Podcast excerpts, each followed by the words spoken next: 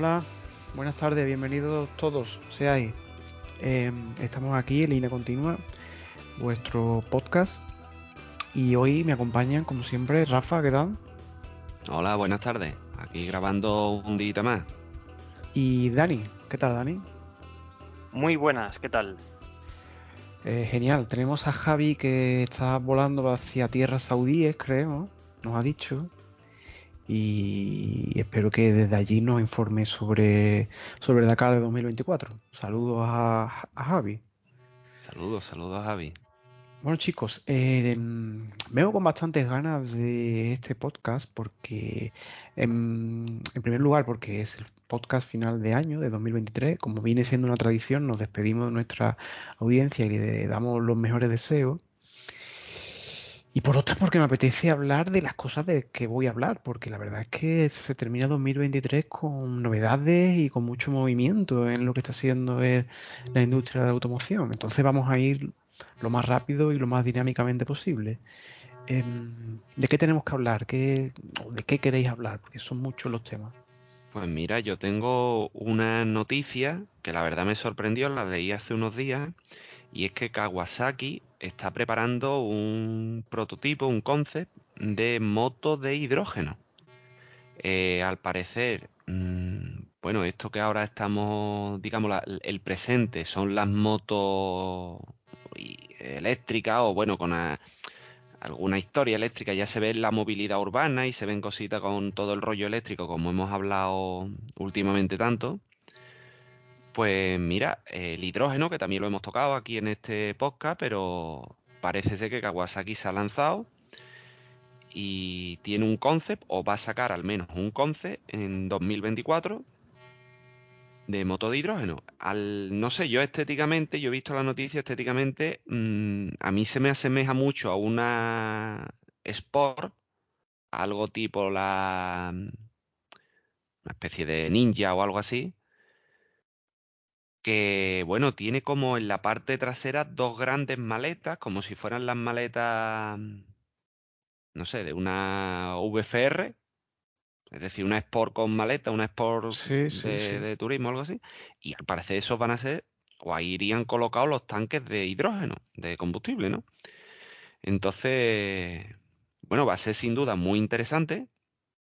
Eh, como decía, ¿no? El chasis es el de la H2SX y, y bueno, sobre todo esa propulsión en hidrógeno va a ser lo más interesante, ¿no? A ver cómo funciona eso, a ver cómo va.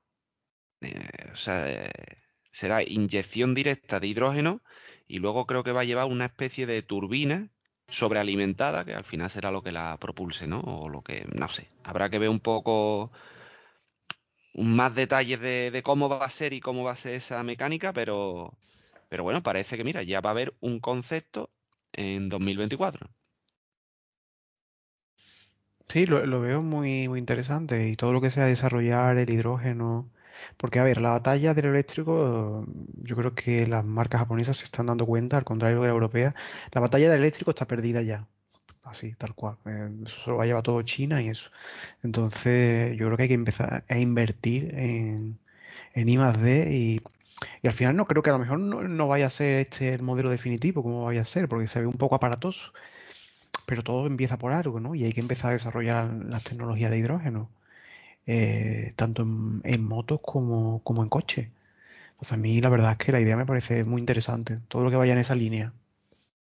Sí, sí, eh, es como eso, da un paso adelante a decir, oye, mira, que vamos a empezar a desarrollar esta tecnología en serio y de verdad y con un, con un producto tangible, ¿no? Un, un conce que lo, bueno, lo llevarán lo típico a una feria, allí la gente lo verá y luego, bueno, eso seguirá en desarrollo, pero mira, ya es como un primer producto tangible y físico.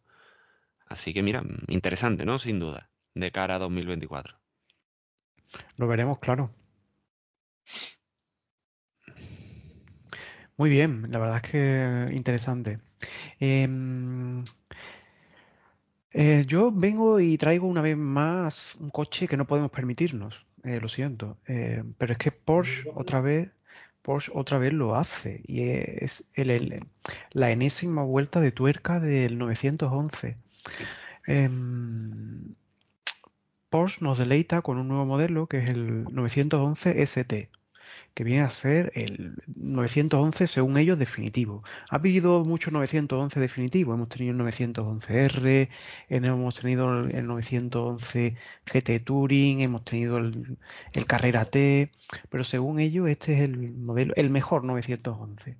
Se construye sobre la, sobre la base de un Carrera y monta su mítico motor de 4 litros y 6 cilindros, 525 eh, caballos, 9.000 revoluciones por minuto, le han reducido mucho el peso, pesa 1.300 kilos, todo fenomenal. Y el coche es espectacular y precioso, ¿vale? Eh, comparte motor con el GT3. ¿Y qué nos ofrece aparte del GT3? Aparte de ser un modelo súper exclusivo, con, son 1963 unidades, que coincide con el 50 aniversario, porque el primer 911 fue en 1963. Em, es que te cobran el precio, el PVP de este modelo sin extras, que nadie le va, nadie se lo va a comprar mm, por ese precio. Eh, 350.000 euros, ¿vale? 350.000 euros. poquita cosa. ¿eh? Cuando le pongas cuatro cosas, este coche se va a 400 o 420, 450. Mm, como referencia os digo que que tiene aceleración de 0 a 100 3,7, 300 kilómetros por hora de máxima.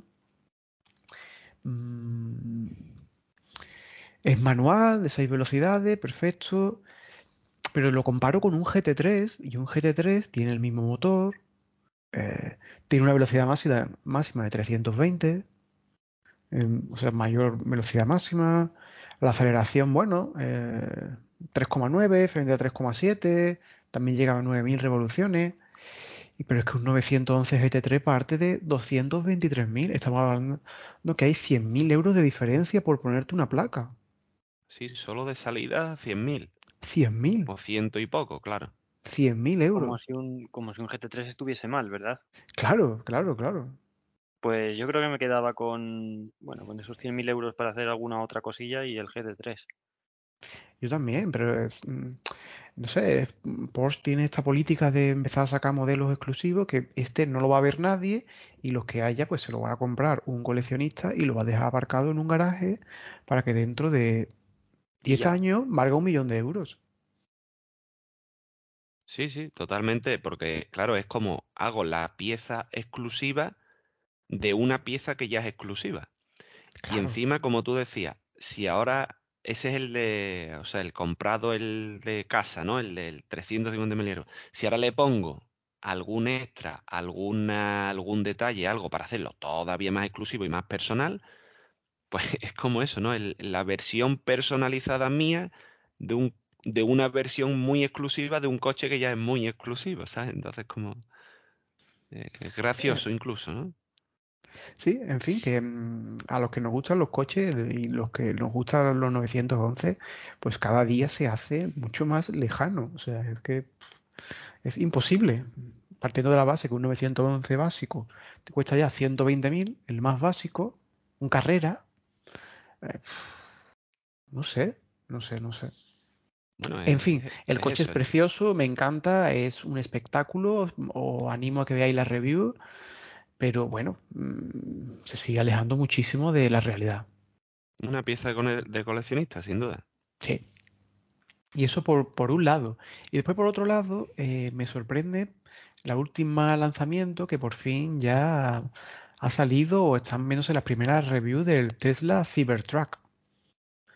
oh, tía. Sí. Qué bueno que...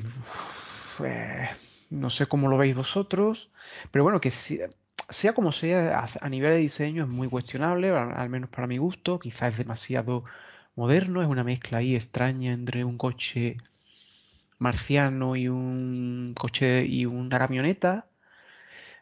Pero bueno, Tesla al menos siempre sorprende, ¿no? Y, te hace productos que mm, muy innovadores, con unas prestaciones, eh, la verdad es que eh, increíbles. Serán de mayor o menor calidad, nos gustarán más o menos, pero es cierto que este Tesla Cybertruck va a salir por 60.000 euros, 60.000 dólares en Estados Unidos. eh, tiene 2,7 segundos de 0 a 100, 540 kilómetros de autonomía y te permite cargar con mm, de remolque hasta 4.900 kilos.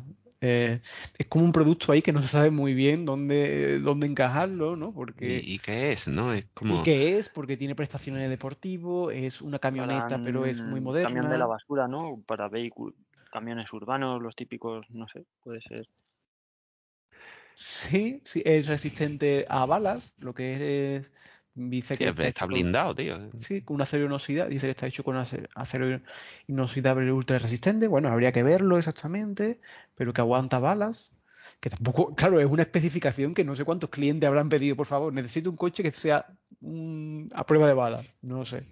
Em, a mí no me, a mí personalmente no me encaja por diseño, no me encaja por la tecnología, pero sí es cierto que viniendo de ver un, eh, cuál es la política de Porsche, eh, produce, no sé, mm, cierta alegría, ¿no? Encontrarte con productos que, que son revolucionarios, que son innovadores, pero que a la vez sientes que pueden estar al alcance de las personas normales, ¿no? A ver, yo es que, mm, por ejemplo, a nivel diseño, mm, a mí me parece que es un coche sacado del Minecraft. No sé, es como eso, el coche que habría en un videojuego de esos de, de 8 bits, ¿no? De, de los antiguos. Es como, mm, yo, ¿quién coño ha, ha diseñado esto, tío? ¿Sabes? Para mí es de Minecraft totalmente. ¿El por qué?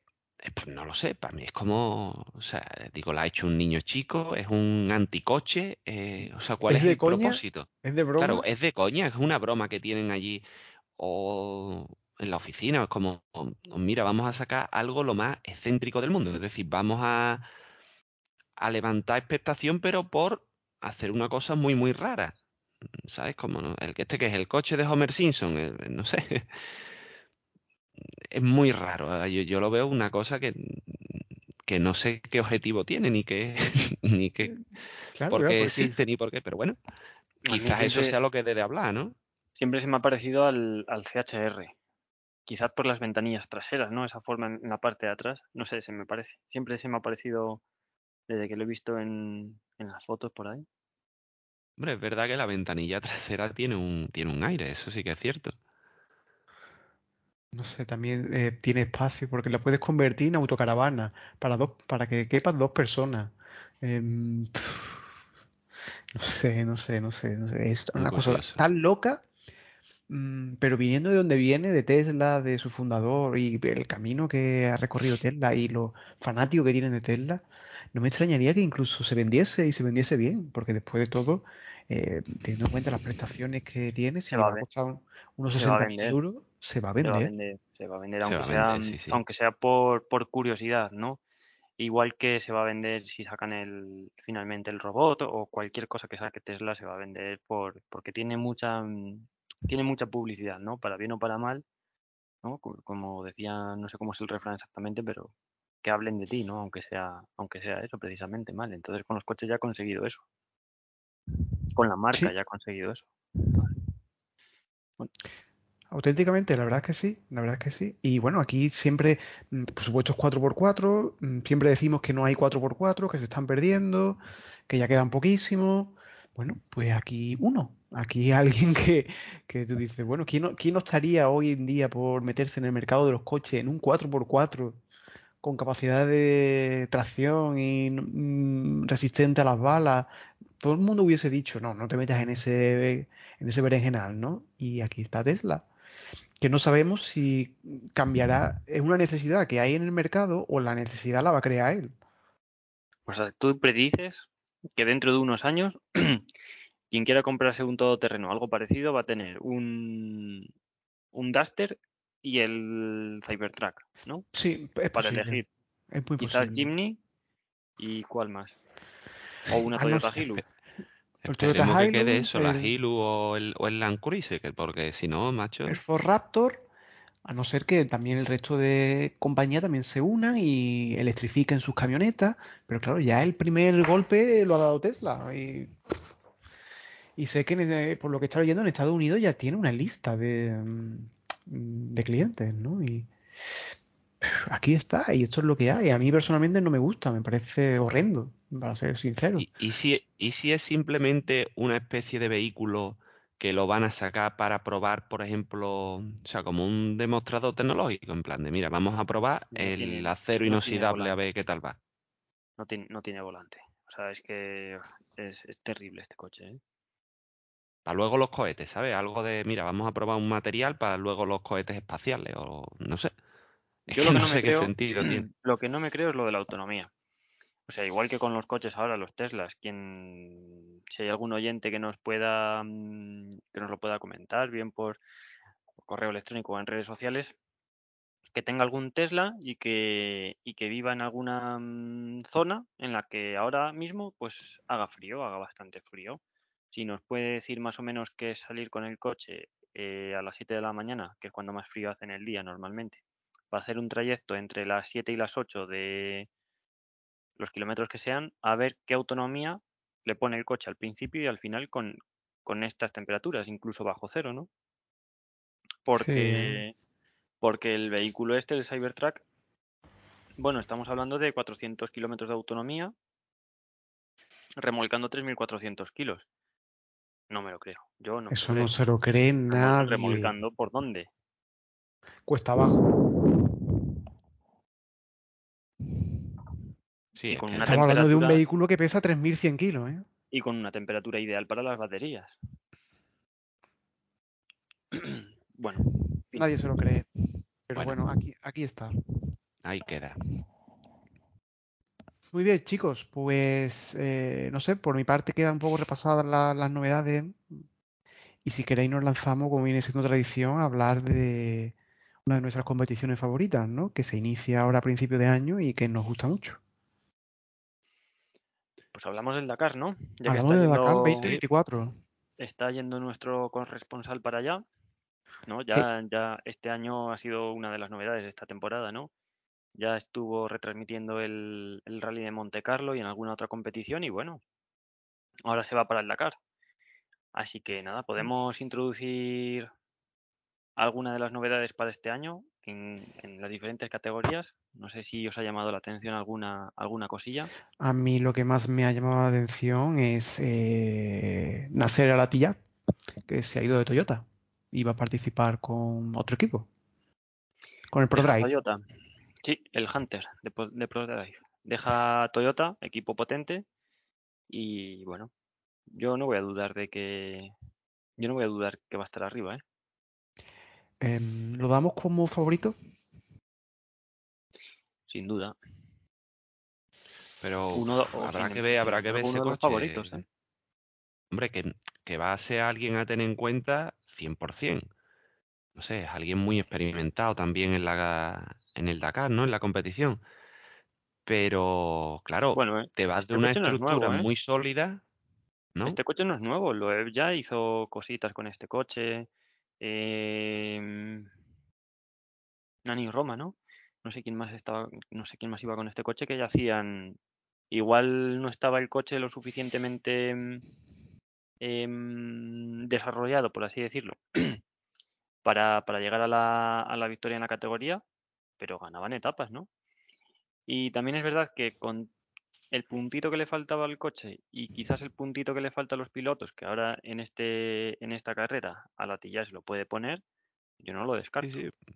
No, no, a ver, mm, puedes, o sea, va a ser una referencia sin duda.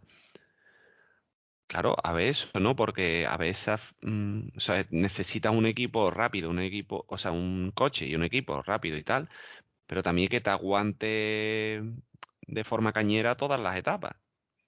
¿Sabes? Que a lo mejor, no sé, puede pecar de que, vale, puedes ir rápido un día, pero al siguiente día lo has trillado tanto que te empiezan a salir problemas.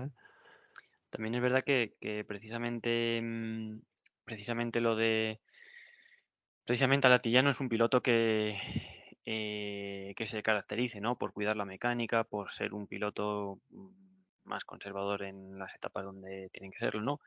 Bueno, su, su estilo le ha funcionado, pero le ha funcionado con Toyota, ¿no? Que era un coche pues que estaba a prueba de balas, prácticamente. A ver con este, a ver si su estilo en este coche eh, realmente funciona igual de bien. Porque con Sí. Toyota era un binomio más que contrastado y aquí pues veremos. Va a ser ¿Os, im- interesante. os imagináis que el Elon Musk le da por meter el Cybertruck ahí y ganar? Eléctrico. Curioso. Yo creo, Bueno, te- yo creo que un coche eléctrico precisamente para, para el desierto no es. En otra competición puedo verlo, pero en, en una competición en la que precisamente la autonomía es una de las cosas que es uno de los puntos clave, ¿no? Me puedo, puedo creer que, que se vayan metiendo en el, en el Mundial de Rallys, en, en competiciones en circuito, ¿no? Donde al final tú puedes tener em, Sí, o puedes tienes unos gestionar, ¿no? boxes, Esa- tienes, sí, tienes unos sí. boxes, tienes tramos relativamente cortos, puedes, sí, puedes jugar, puedes gestionarlo. En una competición en la, en las bajas, en los, en los, en los raids, precisamente yo creo que no es lo, lo, yo creo que ahí no los vamos a ver. ¿Veis con posibilidad de Audi? Porque es también novedad es que es el último año de Audi en el Dakar. ¿Creéis que podría echar el resto a Audi para ganar y que sea el primer coche eléctrico que gana el Dakar? Sí, pero ojo, Audi no es Tesla, o sea, yo creo que aquí lo que ha invertido Au- Audi y todo el know-how que tiene Audi en competición en este tipo de cosas no, no es el que tiene Tesla. Ya, ya, ya. Eh, Audi llega, cuando llega a las competiciones llega muy fuerte, ¿no? Tesla a veces parece que va, bueno, Tesla no compite, ¿no? Y Audi sí, a ver, eh, yo creo que lo tenían entre ceja y ceja, dijeron, son tres años, yo creo que sabían lo que, lo que querían conseguir en tres años, puede que sea el último Dakar también de, de Sainz, ¿eh? no lo sé. Eh, también, lo- o sea, van a ganar etapas seguro y van a estar ahí. Sí es cierto que yo, por ejemplo, mm, eh, recordando el rally del año pasado, sí es cierto que yo pienso que a lo mejor, o sea, pienso como tú que el coche eléctrico no es el ideal para etapas así largas, pero sí viendo que el año pasado, sobre todo, donde eran terrenos muy arenosos, donde había que subir por dunas muy, muy largas, yo creo que en, en esa, en esos momentos, en esas circunstancias, para mí la tracción eléctrica, yo creo que tenía ventaja sobre sobre mm, los coches mm, con- eh, convencionales de combustión, porque recuerdo a Sainz que iba subiendo las dunas y supongo que será porque a lo mejor porque no tenía que cambiar de marcha o algo. Y yo recuerdo los Audi el año pasado que iban como a la hora de subir las dunas, iban mucho mm, menos forzados que los coches. Otra Sí, cosa es después ya cuando pasen los entrega de kilómetros. par, ¿no? No, y Claro, otra, claro. Otra cosa no, pero si, si Audi tiene un proyecto a tres años, tiene toda la pinta de que si, de que lo que les ha fallado los dos anteriores este año lo van a rematar. Así que bueno. Además, no sé si habrá algún capitán del equipo Audi, ¿eh? No lo sé. Yo creo que están todos ahí eh, sin orden, que no va a haber ninguna orden de equipo, vamos, que no, no hay ningún favorito. Así que son tres pilotos que, bueno, que salvo Ekstrom, que tiene un poco menos de experiencia, son pilotos rápidos. Y tenemos también este año una etapa que llaman etapa maratón, que es de 48 horas, donde van a obligar a los a los pilotos a quedarse a dormir en medio del desierto. O sea, esto hacía tiempo que no se veía, creo yo, ¿no? Y o al menos aquí lo destacan como novedad. Y bueno, no sabemos cómo, cómo puede afectar esto, sobre todo a coches eléctricos. Es lo- yo me, me lo planteo, ¿no? Y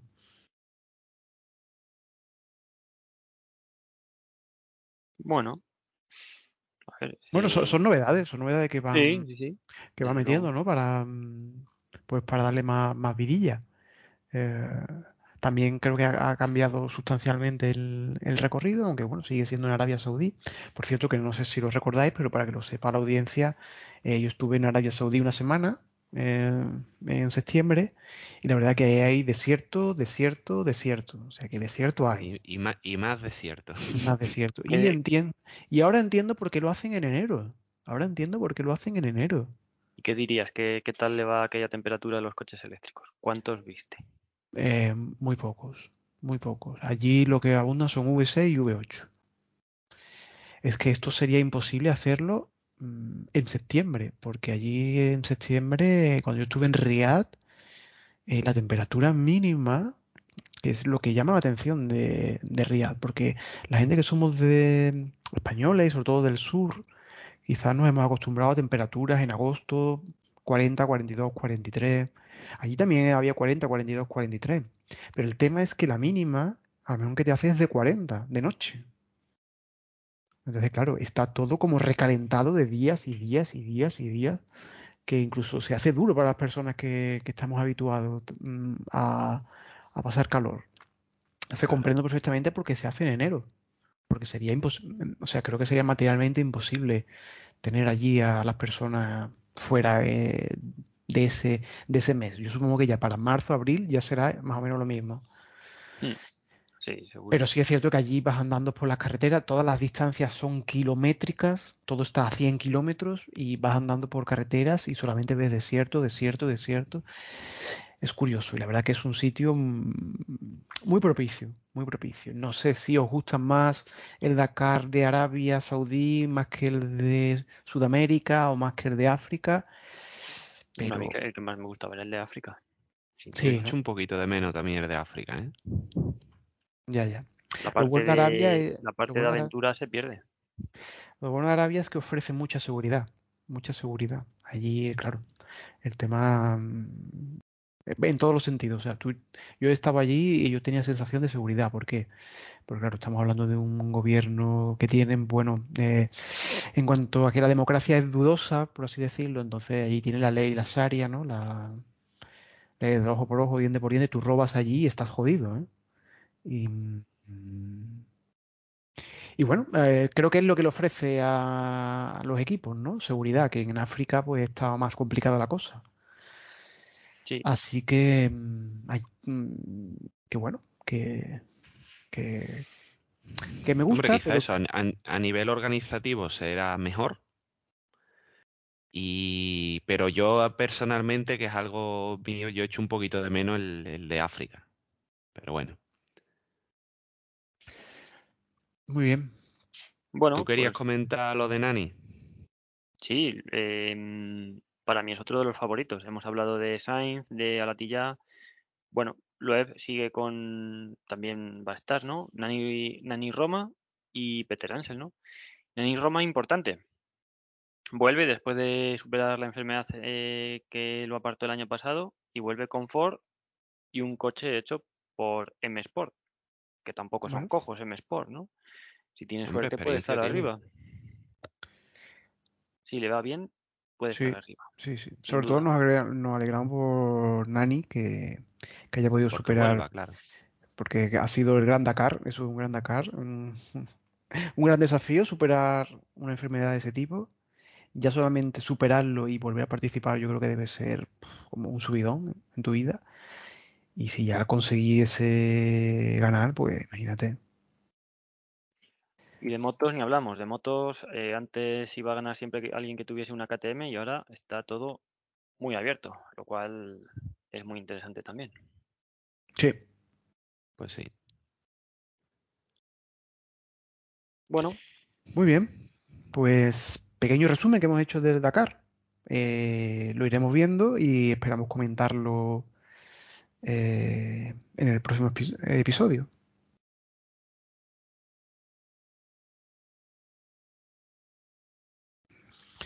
Mm, chicos, vamos a ir cerrando. Eh, ¿algo que queráis comentar antes de cerrar? bueno, podemos, eh, ya que vamos a cerrar el año, podemos hacer un recopilatorio de cuál es la noticia que más nos ha llamado la atención de este año y cuál esperamos que sea la, la que nos la que nos impacte el próximo año. Si queréis empiezo yo, ¿eh? Dale, Venga, dale.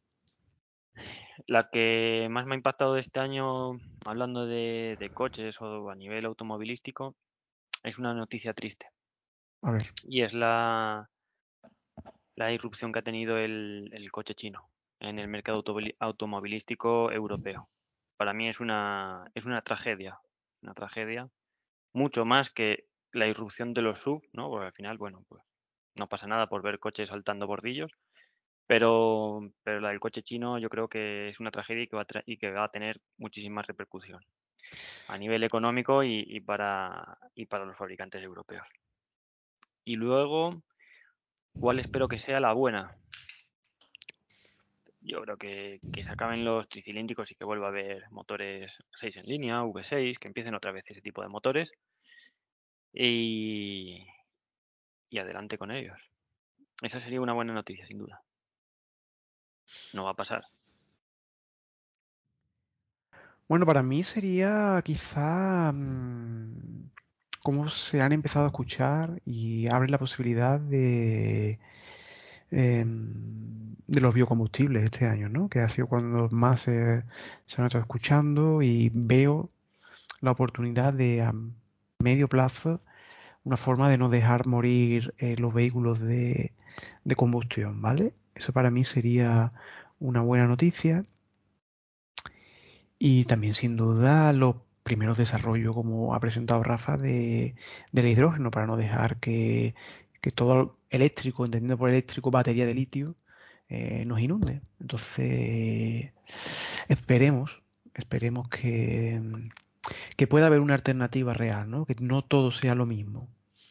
Y que tenemos tecnologías como los biocombustibles o como el hidrógeno que están ahí y, y que se salen un poco, son más disruptivas y creo que, que no nos hunden en ese pozo de, del coche eléctrico de un batería de litio, que nos sirve porque nos sirve por todo lo que hemos hablado. Pues sí, yo, yo la verdad que concluyo también y me uno a vosotros dos, ¿no? Eh, Es interesante ver que, bueno, al menos hay algunas otras alternativas, que hay desarrollo mm, por otros ámbitos, los biocombustibles, el hidrógeno, y parece que es real, o sea, que se va a mover algo de, de desarrollo tecnológico por esa parte, que no nos vamos a ir al coche eléctrico y ahí se acabó, que va a haber algo más, parece ser, y bueno, sin duda con el, el anhelo de que vuelva, como decía Dani, pues oye, que vuelvan los motores con cuatro cilindros, que vuelvan los de seis que vuelvan los de 8 y que vuelva un poco los, los desarrollos en automoción, ¿no? Que no nos vendan eso de el mismo coche de hace 15 años, mismas suspensiones, mismo chasis y un motor peor, nos lo venden más caro porque bla, bla, bla. Entonces, oye, pues que vuel- vuelva un poco la cordura, ¿no? Volverán, pero con otros combustibles, como dice Contre. Yo creo que esa es la, yo creo que esa es la línea. Pero bueno, vamos a esperar. Eh, tenéis que elegir coche del año 2023. Yo digo em, Toyota GR86, sin lugar a dudas. Yo ahora mismo no recuerdo porque yo creo que son de- del 2022. Y Yo me quedaría con, con un coche un poquito más mm, típico, más mundano, más algo así. Y es uno que me gustó mucho y creo que hablamos aquí en otro episodio y es el, el Skoda Octavia Ranchera. Ah, muy bien. A- anótenlo, ¿eh? Anótenlo. Coche del año de Rafa, 2023. Eh, yo mientras Dani me- se lo, se lo piensa, ¿eh? mientras Dani se lo piensa, yo le invitaría a Porsche que por favor que copie un poquito a Toyota y nos haga un coche que no necesitamos tampoco esa exclusividad ni esas historias. Que haga una, eh, una escala hacia abajo y nos dé un coche mm, deportivo y asequible con la tecnología de Porsche, que creo que se puede hacer. Dani, comentabas tú que tu coche del 2023 era. ¿el ¿Cuál era? ¿El, el GMA T50? A ver, yo siempre, o sea, mm, un coche que ha salido este año que siempre he tenido, em, que siempre me, he quedado, me, ha, me ha quedado la espinita clavada, porque no se va a comercializar en Europa, es el Nissan Z, el Nissan Z, que yo creo que lo hablamos, Muy eh, bueno, lo hablamos por aquí, el muy bueno. 3000 V6. Mm. Biturbo. Sí, Sí, un coche 400 caballos creo que eran, muy, 400 muy caballos. bonito además. Mm. Eh, siguiendo las líneas, bueno, ¿qué te voy a contar a ti, no? Siguiendo las líneas tradicionales, ¿no? Estéticamente, Sí. eh, con ese aspecto moderno y me gustó mucho. Lo que pasa es que no se va a comercializar aquí y No. es la pena. Pero En. Europa, en Europa nos hemos plegado ya al coche eléctrico y esos coches no los vamos a, no los vamos a ver. Y es una pena porque, aparte de bonito, aparte de seguir la tradición moderna, he visto, he estado viendo reviews y va bastante bien. Pero no, ¿qué se puede hacer? Pues eh, cerramos aquí, concluimos, no sin antes desearos pues una feliz fiesta, feliz Navidad y próspero año 2024 de todo el equipo de línea continua. Esperamos escucharnos y vernos en 2024. Nos vemos en 2024. Vienen cosas buenas este año, ¿eh? Un saludo. Felices fiestas a todos. Saludos. Adiós.